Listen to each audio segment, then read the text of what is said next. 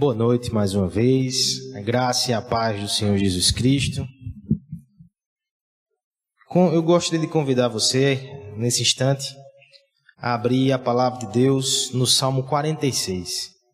Eu sei que na, na live hoje de manhã, né?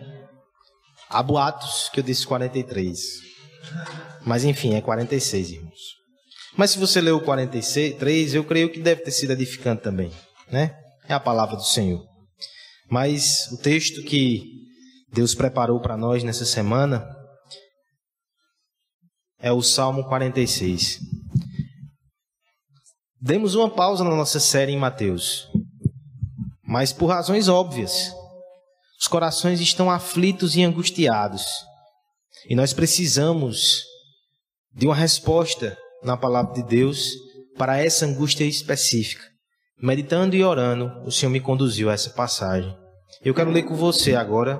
Peço que você, mesmo em casa, possa estar prestando atenção, possa estar muito atento, porque esse é o momento mais sublime desse dia. O Senhor falará com você e com a sua família. Salmo 46 diz assim a palavra do Senhor: Deus é o nosso refúgio e fortaleza, socorro bem presente nas tribulações. Portanto, não temeremos, ainda que a terra se transtorne e os montes se abalem no seio dos mares, ainda que as águas tumultuem e espumejem, e na sua fúria os montes se estremeçam. Há um rio cujas correntes alegram a cidade de Deus, o santuário das moradas do Altíssimo. Deus está no meio dela, jamais será abalada. Deus a ajudará desde antemanhã. Bramam as nações, reinos se abalem, ele faz ouvir a sua voz e a terra se dissolve. O Senhor dos exércitos está conosco. O Deus de Jacó é o nosso refúgio.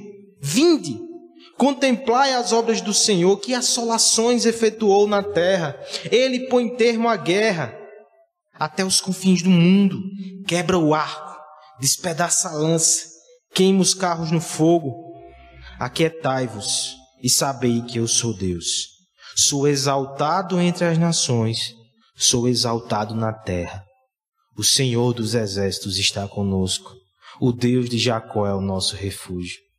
Que palavra preciosa, irmãos. Vamos orar para que a verdade tão forte desse texto possa inundar o nosso coração com a esperança que o nosso Deus proporciona àqueles que nele creem.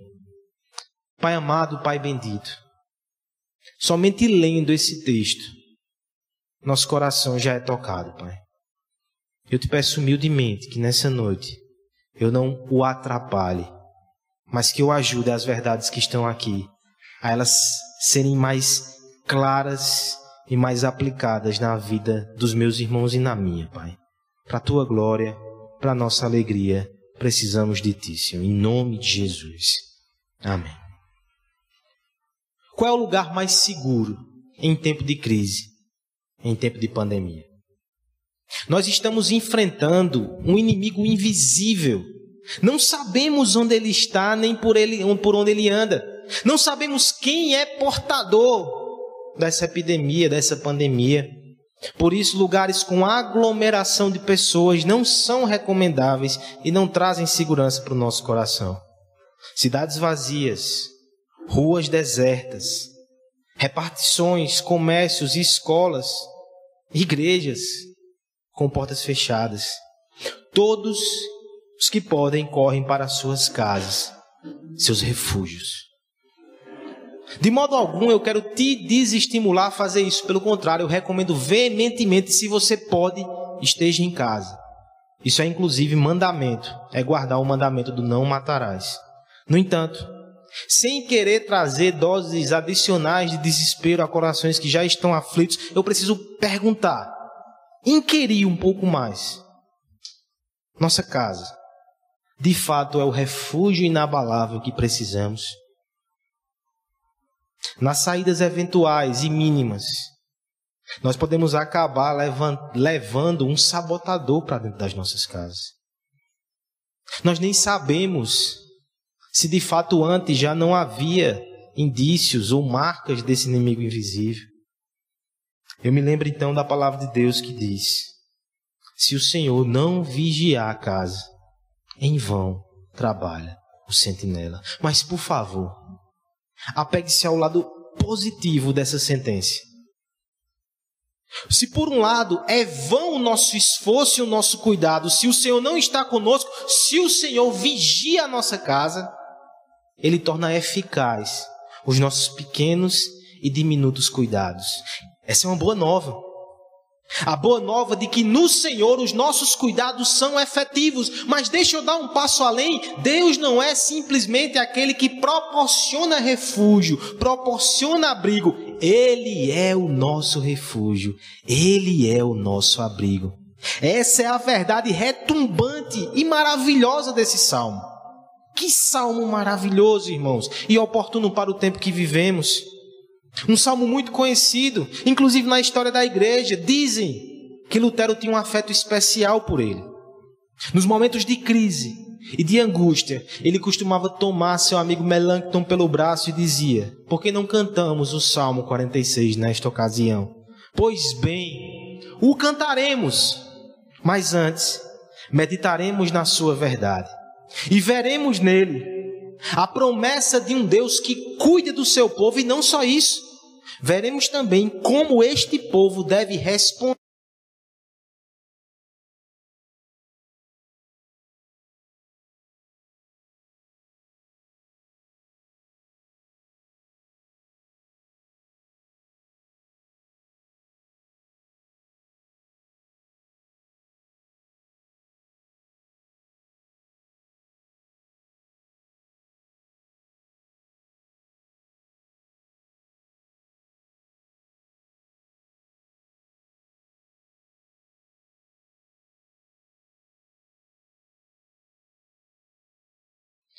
Falaremos nessa noite, irmãos, sobre o nosso refúgio inabalável.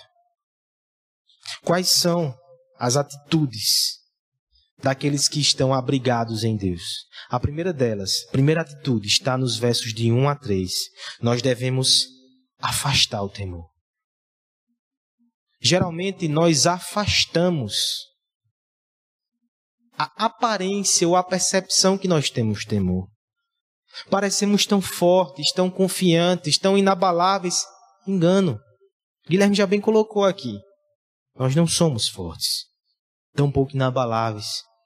Existem momentos e circunstâncias que a máscara é retirada dos nossos rostos, que o encanto e a faça é desmascarada. Percebemos quão frágil somos.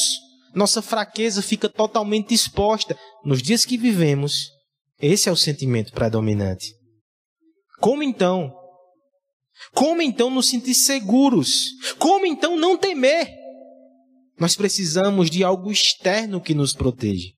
Pois bem, a boa nova é que essa proteção externa ela é acessível a nós. O verso 1 com muita força, com muita beleza e com muita profundidade vai descrever Deus como esse auxílio externo que nós temos. Deus é o nosso refúgio e fortaleza. Esse binômio me encanta. Para onde o povo de Deus corre quando é afligido? Quando a chuva da aprovação é derramada sobre suas cabeças, há um abrigo em Deus, nos refugiamos debaixo dele. No entanto, o texto tem um binômio, não é só refúgio de proteção e de cuidado, é também fortaleza, um termo militar. Cuidados mas também uma prontidão para enfrentar batalhas e para guerrear. Meus irmãos, o verso 1 ainda conclui esse raciocínio tão confortador, dizendo: Socorro bem presente nas tribulações. Socorro bem presente pode ser traduzido, por exemplo, como faz a NVI, por socorro sempre presente. Mas o original ainda traz mais força. A ideia de que Deus pode ser achado está no passivo abundantemente. O que está sendo dito aqui é que ele sempre pode ser encontrado em abundância, não há escassez. Não é uma fortaleza diminuta, não é uma fortaleza reservada a uns poucos, a algum tipo de elite. É impossível não enxergar isso aqui, por exemplo, lembrar-se do pânico que nós temos e até da realidade que acontece em alguns países como Itália, onde as pessoas não têm leitos.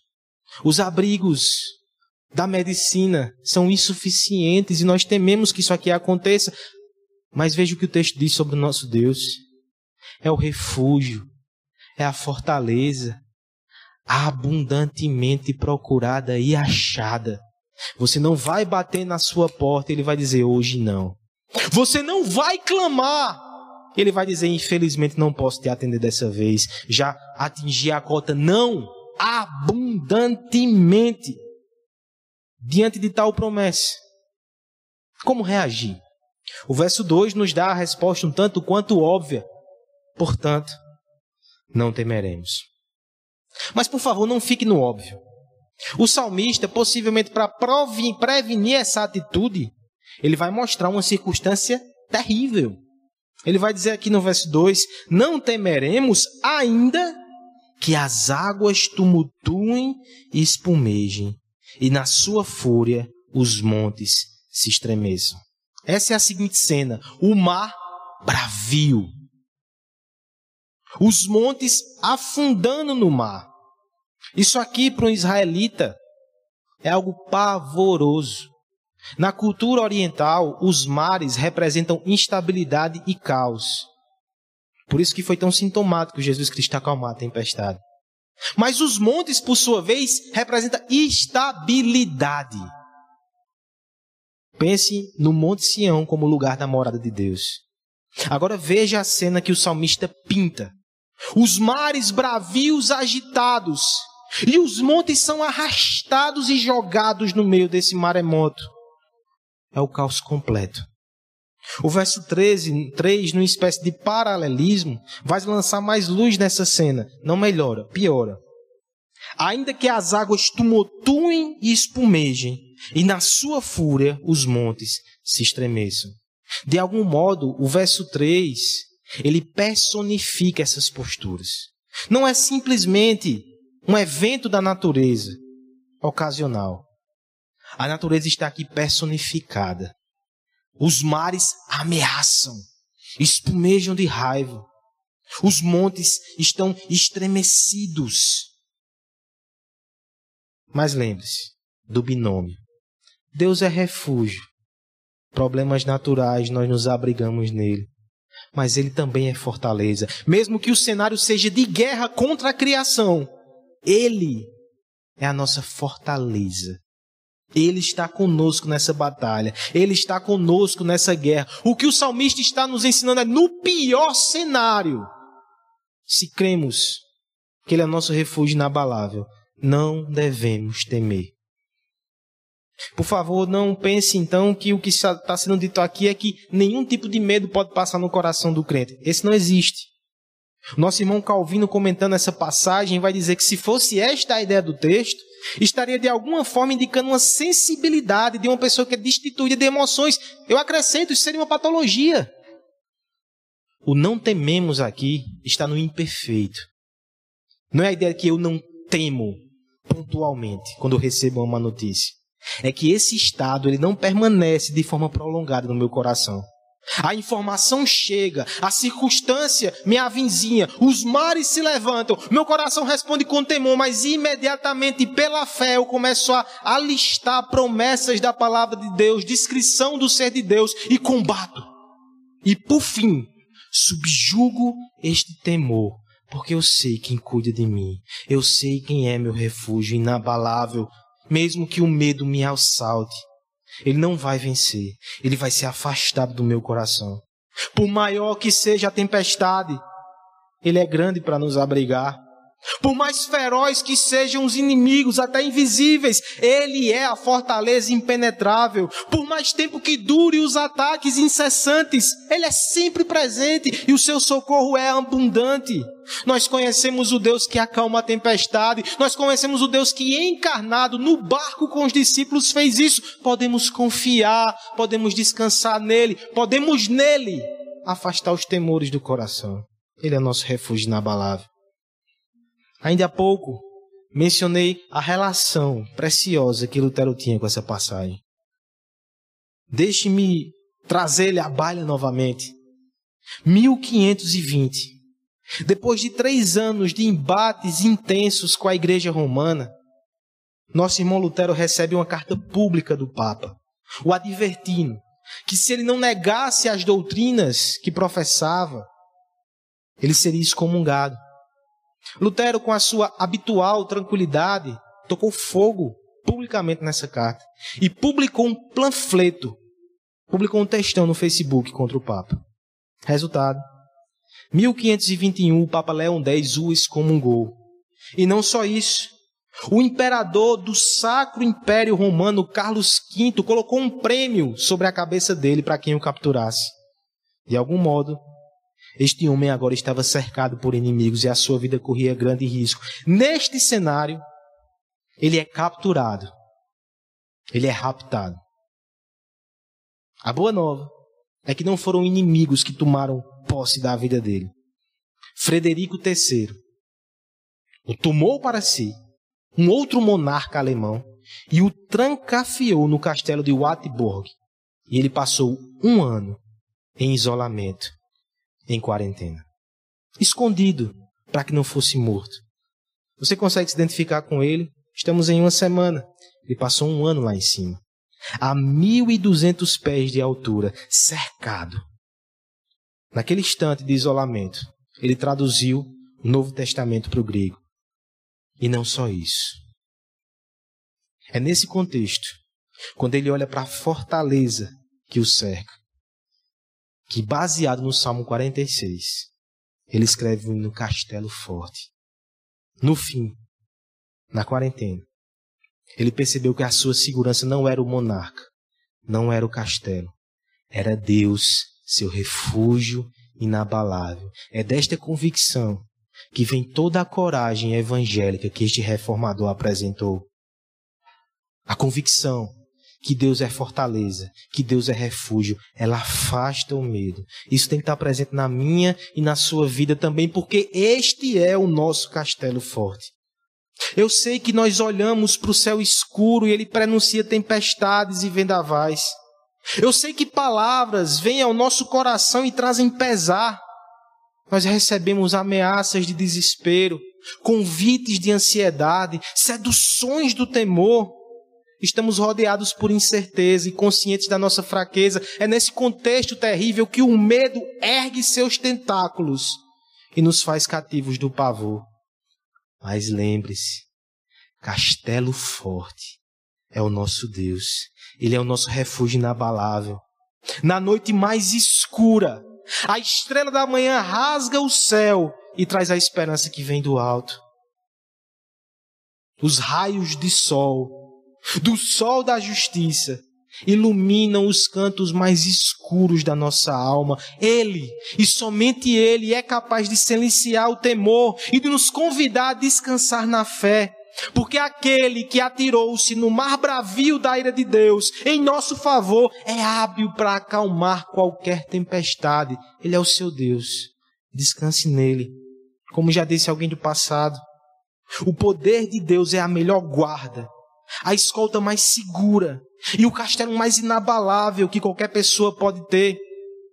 Falando de forma simples, até para as crianças que nos veem.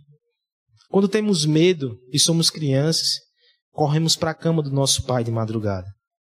Às vezes nem faz sentido porque você cruza a casa toda no escuro. Se tem um fantasma ali, ele te pegaria, mas você corre para o seu pai. Você se sente seguro e abrigado ali. Nesse momento, muitos de nós estão com medo desse fantasma e correm para suas casas. Mas eu quero te dizer que o lugar mais seguro que existe é o próprio Deus. Corra para Ele abrigue-se nele, refugie-se nele e afaste o temor.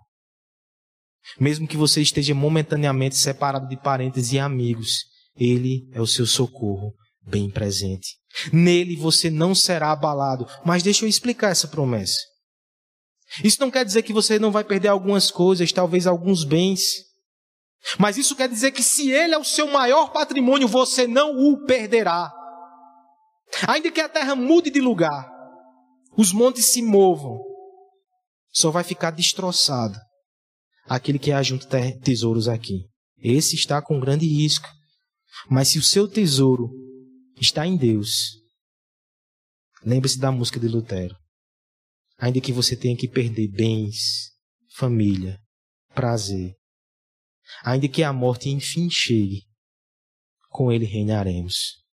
Aquele que está em Cristo não vai ser abalado por nenhuma pandemia. Ele é o nosso refúgio. Por outro lado, eu tenho uma mensagem muito clara para você que está participando desse momento e que ainda não tem uma aliança com Cristo. Os mares são bravios. E se você não está ancorado, se você não está na rocha que é maior e mais profundo do que o mar, o seu barco vai ser levado e vai ser despedaçado. Por favor, desperte hoje para a necessidade que você tem de Cristo. Corra para Ele. Corra para Deus. Ele é o refúgio inabalável. Quem está nele, afasta o temor. Quem não está, tem motivos infinitos para temer. Primeira postura, então, aquele que está abrigado em Deus, o nosso refúgio inabalável, ele afasta o temor.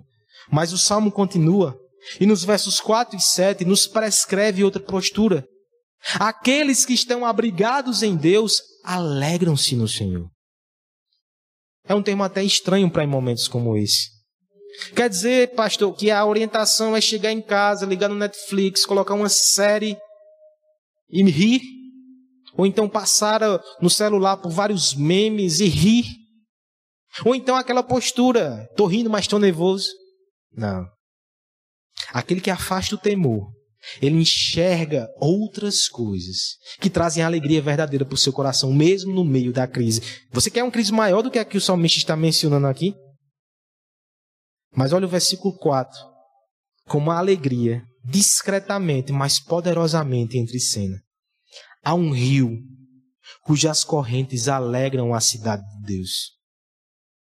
Meu amigo de Campina Grande, nós lidamos muitas vezes com escassez de água e quando a água chega é uma festa, é uma alegria. A água traz essa alegria. Mas imagine um cenário aqui onde possivelmente esse salmo foi até escrito ou faz alusão a ele, uma cidade sitiada. O inimigo cercou a cidade. As pessoas estão sem provimento, sem mantimento. Os inimigos lá fora riem e se alegram. Porque pensam que nós vamos desistir cedo ou tarde, vamos nos entregar, vamos sair para o lado de fora, não tem o que fazer. Mas de repente, uma fileira, uma corrente de águas passa na cidade. A água, a vida, a sustento, a refrigério, a provisão. É esta a verdade que está sendo esboçada aqui. E esta não é uma água qualquer. É a mesma fonte que jorra lá em Gênesis 2,8 no Éden. E é a mesma fonte que jorra lá em Apocalipse 22, no fechamento da Bíblia, é a mesma fonte que é anunciada em Ezequiel 37, no trono, no templo. Olha o que diz o final do verso 4: o santuário das moradas do Altíssimo. Este rio representa a presença de Deus no meio desse povo. E o que é que essa presença garante para eles? O verso 5 vai nos dizer: Deus está no meio dela, jamais será abalada. Veja, a palavra abalada é a mesma que foi usada. E os montes se abalem no seio dos mares. Verso 2: O mundo inteiro pode ser abalado, mas a igreja do Senhor Jesus e o povo onde ele habita não será abalado. Proteção. Não só proteção, texto vai dizer: Deus a ajudará, verso 5, parte B, Deus a ajudará desde antemanhã. Nem raiou o dia, e o rio já corre, e Deus já cuida. É interessante esse texto, porque Spurgeon comentando sobre ele vai dizer: O Senhor está de pé cedo. Você não consegue acordar primeiro do que ele. Somos tardios em encontrá-lo, mas ele nunca chega atrasado em nos ajudar. Ele está lá. Como não ser feliz nesse contexto, irmãos? No meio do pânico e do caos, percebemos Deus no nosso meio. Ele nos dá garantias para o futuro, não seremos abalados. Ele nos dá cuidados no presente. Mas perceba que há uma guerra aqui nesse texto. As circunstâncias externas, elas continuam ameaçando. O verso 6 vai dizer: bramam as nações e os reinos se abalem. De certa forma, é como se a figura fosse retomada dos dois versos 2 e 3 e fosse explicada. Bramam as nações. Quem bramia não era o mar? Os povos aqui estão no lugar do mar, sitiando a cidade de Jerusalém.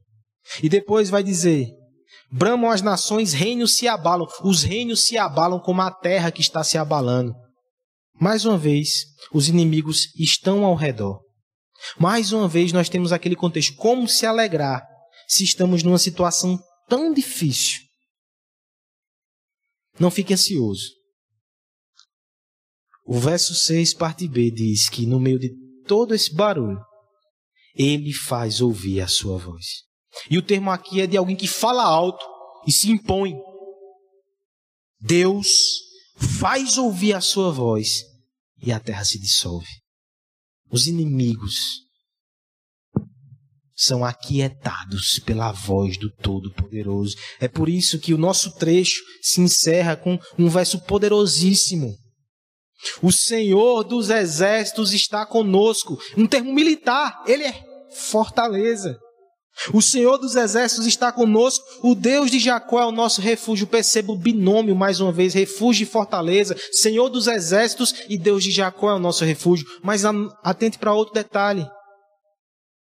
Até o verso 7, do verso 7 para trás, o termo usado para se referir a Deus era Elohim. Deus de forma genérica. No verso 7, o termo usado é Iavé, o Deus do pacto. E logo na sequência é dito Deus de Jacó. Você lembra das promessas, ou seja, não é Deus de forma genérica que nos protege. Nós não temos alegria no ideia vaga de Deus, não. É conhecer a Deus, ter uma aliança com Ele, pertencer a Ele. É nesse contexto que temos proteção, temos cuidado, temos refúgio e fortaleza. É nesse contexto que podemos ter alegria. Lembre-se, por exemplo, de Jesus Cristo com a mulher samaritana em João 4, quando ele oferece a água e ele diz: Se você beber da água que eu tenho, um rio de água viva fluirá em você. Aqueles que bebem da água de Cristo estão numa aliança com Deus, estão protegidos recebem garantias para o amanhã, cuidados para o hoje. Como não se alegrar na presença desse Deus? Eu te digo como não se alegrar na presença desse Deus. Quando esquecemos isso. E quando focamos em outras coisas, talvez nas notícias terríveis do jornal. A internet nos últimos dias, ela tem sido muito fértil. Muitas publicações abençoadas. Mas algumas em particular nos marcam. Teve um que me ajudou a enxergar exatamente a perspectiva desse texto. Nossa irmã Hendrika, esposa do pastor Ronaldo, lá de Recife, filha de Augusto Nicodemos, ela postou um texto muito interessante onde ela faz um desafio para que nós elenquemos 500 motivos de gratidão até o final do mês. E por que ela diz isso? Porque no momento de angústia, nossos olhos são tentados a enxergar coisas ruins ou aquilo que não temos, ou pavores que nos acometem. Mas se a gente parar para elencar coisas boas que Deus nos dá, nós iremos observar o, o leito do rio. Iremos esquecer o mar bravio ao nosso redor e perceberemos que Deus está conosco. Ela até descreve num texto que você pode procurar depois na internet que esses motivos podem ser coisas simples, específicas e pontuais, que nos dão prazer.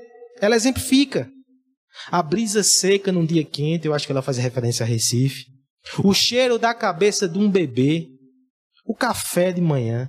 O cheiro de um livro novo. Chocolate.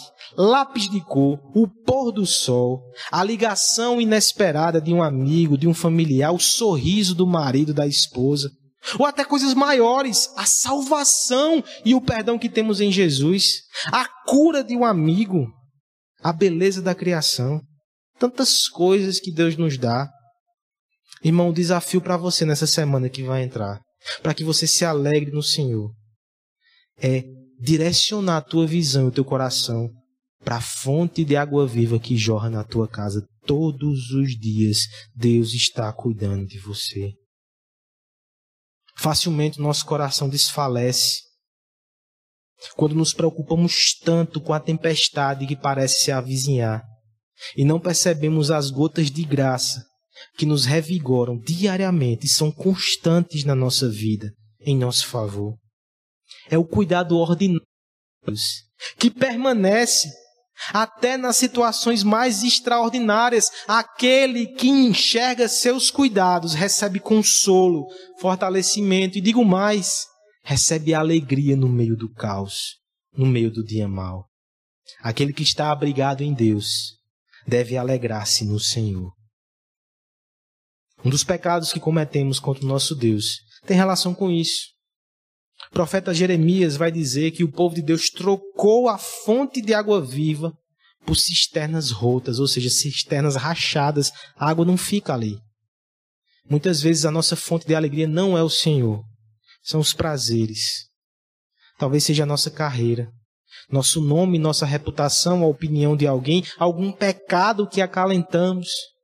Pois bem, de forma maravilhosa e sábia, no último dia, na última semana, Deus afastou tantas coisas de nós.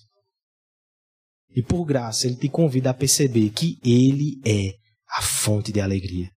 Volte a alegrar-se nele. É possível, é prazeroso. Reúna sua família para observar esse rio correndo na sua casa. Amigo que nos ouve, se você deseja ser protegido pela mão divina, você precisa ter certeza e convicção que Deus habita no seu meio, na sua casa. E não de forma genérica. Ele é o Deus da aliança e do pacto. Você tem um pacto com Ele. Você entregou a sua vida a Ele. Por favor, eu te conclamo a perceber que as alegrias passageiras desse mundo estão se esvaindo. Aquele que se alegra longe de Deus está percebendo que a sua alegria está cada vez mais longe, mas aquele que se alegra no Senhor permanece contente no dia mau. Quem você será? Não é à toa que Ele está falando contigo hoje. Volte-se para o Senhor. Faça um pacto com Ele em Jesus Cristo. Aqueles que estão abrigados no refúgio inabalável devem afastar o temor e devem alegrar-se no Senhor. Mas por fim, concluindo a nossa exposição, concluindo o nosso texto, os versos 8 a 11 nos mostram também que nós devemos aquietar o nosso coração. É aqui que a batalha termina. De nada adianta eu professar ou demonstrar para as pessoas que não temo, estou tranquilo. De nada adianta também eu demonstrar felicidade e ação de graças, se no fim eu ainda ando de um lado para o outro dentro de casa. Eu ainda procuro alternativas e meios de fazer alguma coisa. Eu não consigo parar. Eu estou demonstrando que eu não estou quieto. A batalha ainda não foi vencida. Mas a boa nova é que Deus vai até o fim. Ele vai vencer essa batalha no nosso coração. O verso 8 ele traz pela primeira vez verbos em nossa direção, imperativos. Um combo logo. Vinde, contemplai as obras do Senhor. A formulação dessa frase me encanta. Porque o contemplar tão somente poderia ser muito passivo. Ei, senta aí e observa o que Deus está fazendo, mas não vinde. Contemplai. Envolva-se. Tome parte. Venha. Tome uma atitude. Ele está fazendo tudo isso e como responderemos? Em primeiro lugar, vindo e contemplando as obras do Senhor. Por obras do Senhor, se você tem a sua mente um tanto quanto direcionada pela doutrina do catecismo, quando os nossos símbolos de fé falam em obra do Senhor, a gente pensa em criação e providência. É providência, mas de uma forma bem peculiar. Olha o que o texto diz no verso 8: Que assolações ele fez na terra. É como se dissesse: vem ver o que Deus está fazendo, olha a bagunça. O que está sendo dito é: veja o que Deus está fazendo com os inimigos. Na verdade, o verso 9 vai explicar isso de forma melhor e vai nos mostrar que, na, que isso não é exatamente uma coisa que a gente vai observar com os olhos carnais. É uma antecipação pela fé da vitória escatológica de Deus. Nossa, que teológico. Mas veja os termos do salmo, são mais concretos. Ele põe termo à guerra até os confins do mundo. Ele quebra o arco, despedaça a lança, queima os carros no fogo. Nós temos aqui uma figura muito conhecida na cultura oriental. A guerra estava terminada. E agora o general ele subia a um lugar mais alto, levando consigo as armas dos inimigos. Ele quebrava os arcos, despedaçava suas lanças e por fim tocava fogo nos carros, nas carruagens, como se anunciasse: a paz está consolidada. É isso que o texto está chamando para você ver.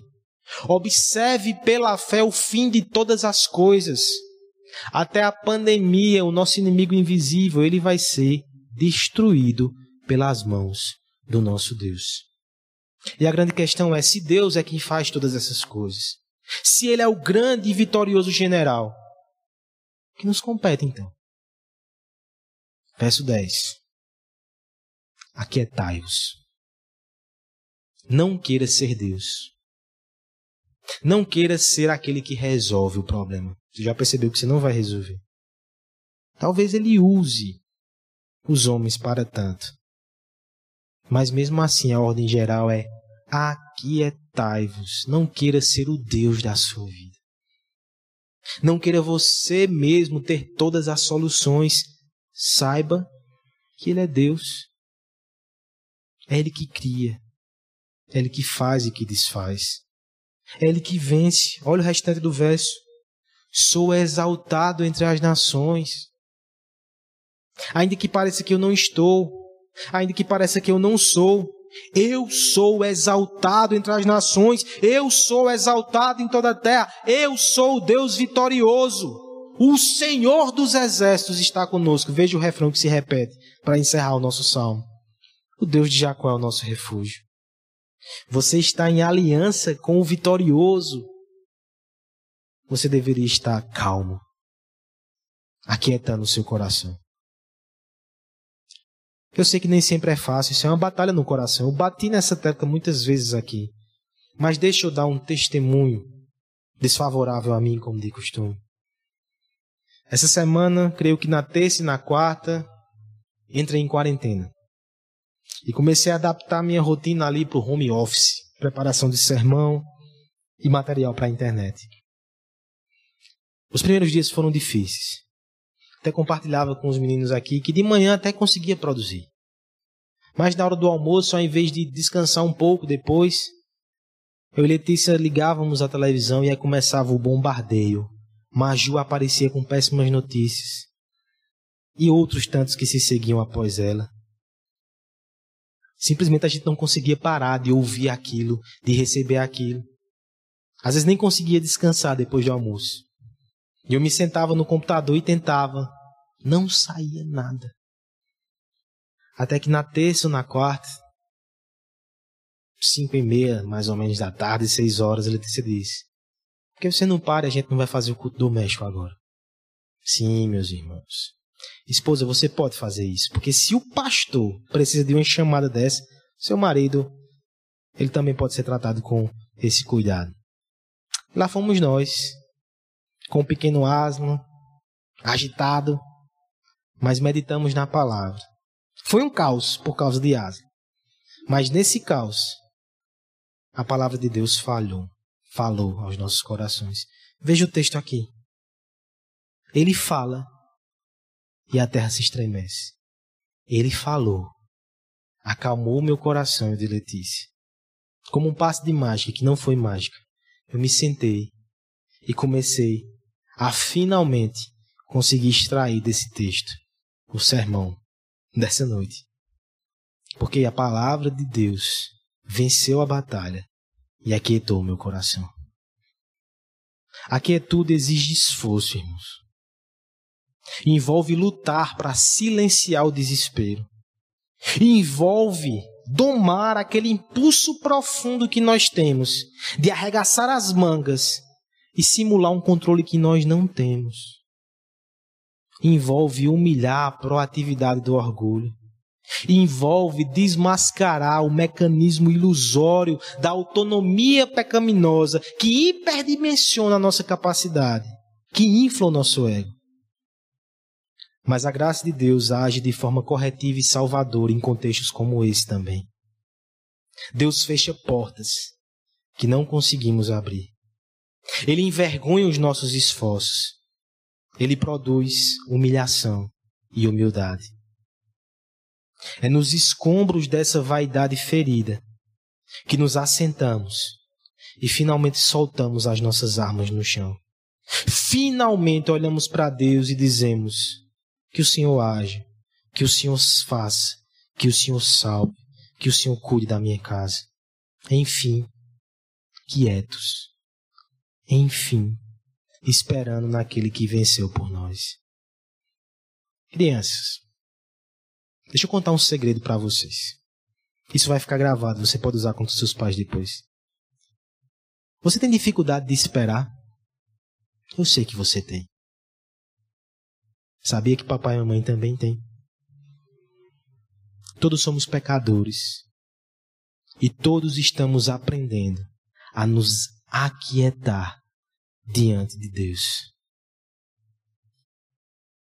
Enquanto isso, enquanto Ele não age da forma que nós esperamos e resolve de forma visível e concreta, enquanto seus passos ainda são misteriosos para nós, por que não se apegar a essa palavra? Se com uma palavra Deus resolverá todas as coisas, se com uma palavra Ele produz salvação e vida, por que esta palavra não está reverberando na sua casa, no seu coração, ao invés das palavras que trazem más notícias? Informe-se, mas transforme-se no Evangelho. Que a palavra que traz vida seja semeada no seu coração e na sua família. Coisa linda as famílias buscando a Deus juntos. Se esse for o fruto de todo esse caos, Deus já foi muito glorificado, nossas famílias já foram muito abençoadas. Semeie a palavra. O aquiete-se é para o povo de Deus, mas também é para os inimigos do povo de Deus. O aquiete-se tem tons de imperativo. Talvez Deus esteja dizendo para você nessa noite: aquiete-se. Desista de fugir de mim. Desista de lutar contra mim. Você depende de mim. Curve-se. Renda-se. Só há um refúgio inabalável nos dias difíceis que vivemos e nos dias que nós pensamos que são fáceis também. Sempre foi e sempre será o Deus vivo e verdadeiro. A nossa fé é muito preciosa nesses momentos. Eu vou encerrar, irmãos, com uma frase que marcou muito meu coração nessa semana de um homem chamado James Smith, um pastor do passado, que ele disse o seguinte: A religião nunca é tão valiosa quanto em tempos de dificuldade, doença e morte. Deus está presente socorrendo-nos para que suportemos as dificuldades, para que melhoremos a situação e para que passemos por elas. Deus está presente nas comunicações graciosas e manifestações doces. Deus está presente quando parece ausente, restringindo, dominando e santificando na dificuldade. Ele é o nosso refúgio inabalável. Sigamos nele, afastando o temor, nos alegrando na sua provisão e aquietando o seu coração, confiando no seu cuidado e na sua proteção.